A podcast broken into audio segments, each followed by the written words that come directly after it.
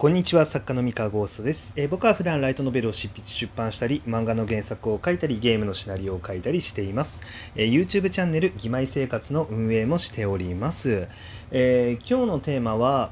あの意見をコロコロ変える人を信用できないというあなたへという、まあえテーマで、まあ、ちょっとお話をしたいと思うんですけれども。えっ、と皆さんなんでしょうねこうこの人を言ってることがコロコロ変わってるなみたいなあの1週間前と今で言ってること違うなとか1ヶ月前と今で言ってること違うなっていう、え、会社の上司だったりとかあのー、ね知り合いだったりとかってあの、いませんか？で結構あの僕は昔はなんかそういう人を見るとですねあのこの人信用できないなみたいな風に思ってたんですよ。で四字熟語にもね初子貫徹とかさ あのなんかそういうのあるじゃないですか。まああのこう意見を変えないでまっすぐ突き進むことが美徳みたいな、うん、いうところはあると思っててあの、まあ、実際ね、まあ、コロコロ意見変わってるなこの人っていうのは、まあ、信用できないって思うのは当然だし、まあ、実際信用できない人もいるんですよ。信用できないか信用するべきでない人もいるんですよね。意見コロコロ変える人で、まあ、だけど、ちょっと違う見方もあるなっていうふうに、まあ、ちょっと僕が、ま、8年間作家活動をやってて、まあ、いろんなあのクライアントさんとゲーム作ったりとか、まあ、いろんな、えー、編集さんとね一緒に本を作ったりとか。で、まあ、売れっ子さんからね、まだ売れてない、ね、作家さんからって、まあ、いろんなあのエンタメ業界のね、まあ、人とお話をしていて、まあ、ちょっと気づいたことがあってですね。あの意見をコロコロ変えるっていうことを、まあ、ちょっとマイナスに捉えていた考え方を僕は最近改めててですね。あの意見がコロコロ変わってること自体とその人が信用を受けるかどうかっていうのは結構切り離して考えるようになりました。でなんでかってお話なんですけれどもえっとですねあの人ってそもそもやっぱりなんだろうな、えー、まあ変わり続けてないとあのどこかで失敗して負けちゃうことが起こるんですよ。で、まあ、よくあるのがあの成功体験に縛られて新しい時代に適応できなくてあの潰れてしまう会社っていうのって、まあ、あるじゃないですか。で作家さんでもそうですよねやっぱり一つの、え作風で、まあ、成功した時にそれはなかなか変えられないっていうこととか多分あると思うんですよ。で、えー、変えようっていう意思決定をするためには失敗しないといけない。あの同じやり方で続けていてあのもうダメだってなっちゃうぐらいまで失敗しないと、まあ、やっぱり人や組織って変われないんですね。でも変わらないと死んじゃうんですよ。そう。であのしかもですねこの変化ってあの、まあ、何で起こるかっていうとやっぱりテクノロジーの変化だったりえー、っとまあ情報ですよね。の伝達具合だったりとか、まあ、ガジェットの普及率だったりとか、まあ、いろんななんか要因があるんですけれどもやっぱりに古くはね有名なのは一次産第一次産業から第二次産業に、えーと、産業の形が変わった時にね、やっぱりそこについていけなかった、えー、人っていうのは失業したりとかしたわけじゃないですか。で二次産業から三次産業にあの主体が行ったりとかまあ、あとは IT が出てきた時に、まあ、そこに乗り切れなかったら負けちゃったりとか、まあ、日本でいうとそのプラットフォームのビジネスとかは、まあ、ほとんど GAFA に握られちゃっている、まあ、そこに踏み込めるあの大手キャリアとかが、まあ、なかったわけですよね国内で。でみたいなな、まあ、そういうことですよ要はそういうことです。であの変化しないと、まあ、負けちゃうわけですよ、まあ、新しい時代が来た時に。でじゃあそのじゃあさっきの話に戻るんですけど、まあ、意見がコロコロ変わるってあのあるんですけれどもこの意見がコロコロ変わるっていうのは、えー、つまりは変化してるってことなんですよねある意味では。そう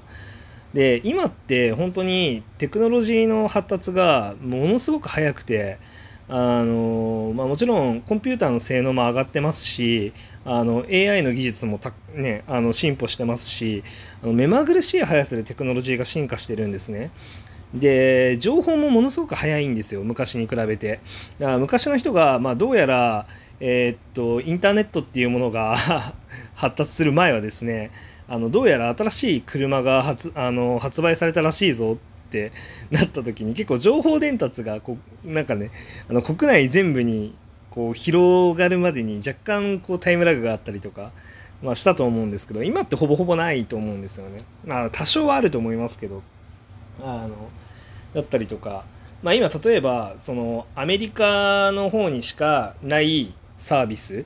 新しいあのなんて言うんだろうなあのベンチャーの新しいビジネスっていうのって実は日本からでもアクセスしてあの見ることができたりとかするんですよ。ででも昔ってまあインターネット発達してなかった頃ってあの外国でまあどんなサービスがあってどんな技術が発達しててみたいなのってあの、まあ、よっぽどあのそういう情報にアクセスできる特別な人以外は、まあ、アクセスできなかったんですよね。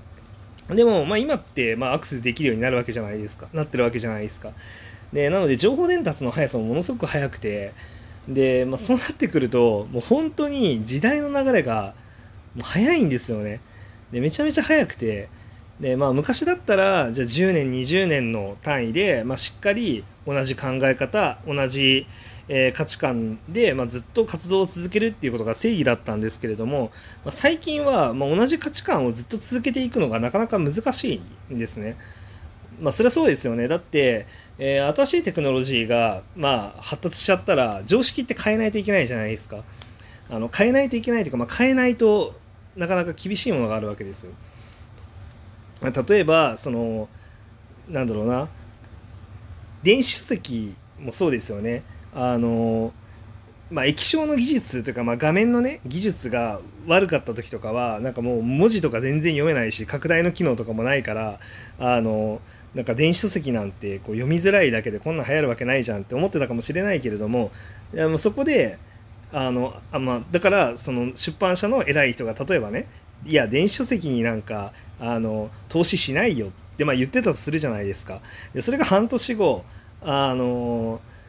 どうやら電子書籍のあの新しいあのあのテクノロジーがこう発達して、まあ、どうやら本が読みやすいあの液晶になったし拡大とか検索とかあのものすごくしやすい、まあ、そういう技術に進歩してるということを、まあ、その出版社の偉い人が、まあ、情報として仕入れたらですね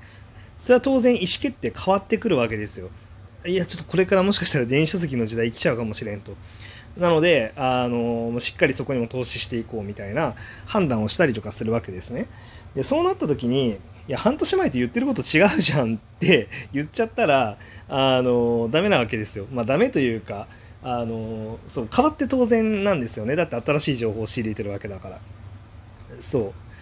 でまあ、そんな感じでですね、まあ、日々あのこうやって目ま目まぐるしく、まあ、新しい情報だったりとか新しいテクノロジーが発達している現代ですとあの意見が変わることっていうのは、まあ、全然あり得る。うん、でなんでしょうね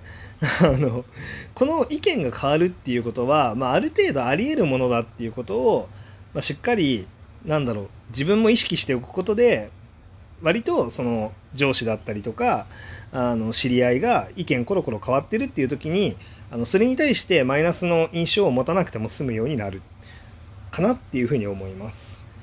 まあね、中にはね、その、いや、半年前に自分がそれがいいって言ってたじゃんって、でそあの時は否定したのに、あの、半年後になんでみたいなことって思うかもしれないんですけれども、まあ、それもよしとしましょう。それはもうあなたの方が優秀だっただけで、はい、あの、まあ、上司の方はね、あの、遅れて気づいただけなんで、まあ、それはもうしょうがない。うん。えー、まあ、なんですけど、まあ、そこで、まあ、意見がコロコロ変わるっていうことに対して、まあ、それ自体をマイナスに捉える必要はまあないんじゃないかなっていうふうにまあ思いますと。ただ、まあ、ここで大事なのは、あの、とはいえですよ。まあ、中にはやっぱり意見コロコロ変わる人で信用できない人っていうのもいるわけですよ。で、そういう時は、まあ、これも確実じゃないかもしれないんですけど、あの、個人的に見るようにしてる部分があって、えーっと志は変わってないかどうかですね。あの要は向かう方向が同じで、えーっとそのためのアプローチ考え方だったりが新しい情報を得て選択肢が増えたことによってあの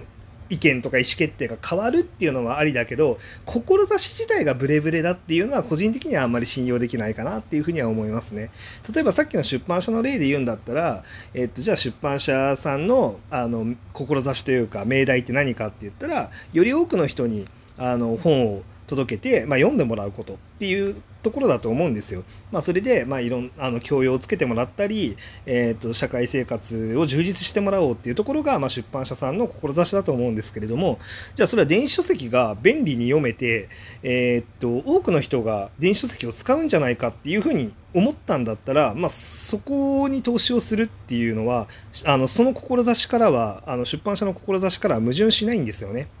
でこれが例えばあのなんだろうな言うことが、まあ、もしブレブレの時にですねあのいやうんなんか半年前は本が大事だと思ってたけど本なんかどうでもいいなってこう半年後に言ったりとかなんかそんなこと言い始めたらそれは正直出版社としてはまあ志がブレてるから僕的にはあのあんまり信用できなくなるわけですよ。でなんであの、まあ、言うことがブレてても、まあ、あの志ですよね。あのテーゼの部分があのブレてなければそこへあのそれを達成するためのアプローチがいくらブレても別にあの問題はないんじゃないかなっていうふうに、まあ、僕は思っているという話でございます。はい。というわけでね、まあ、周りに多分意見コロコロ変わってる人いるかもしれないんですけど あのそれだけでねあのすぐに信用できないなここいつって思うんじゃなくてあの変わってる部分がどこで変わってない部分はどこなのかを見てあげるといいのかなって思いました。はい。それでは本日のお話は以上でございます。それでは皆さんおやすみなさい。バイバイ。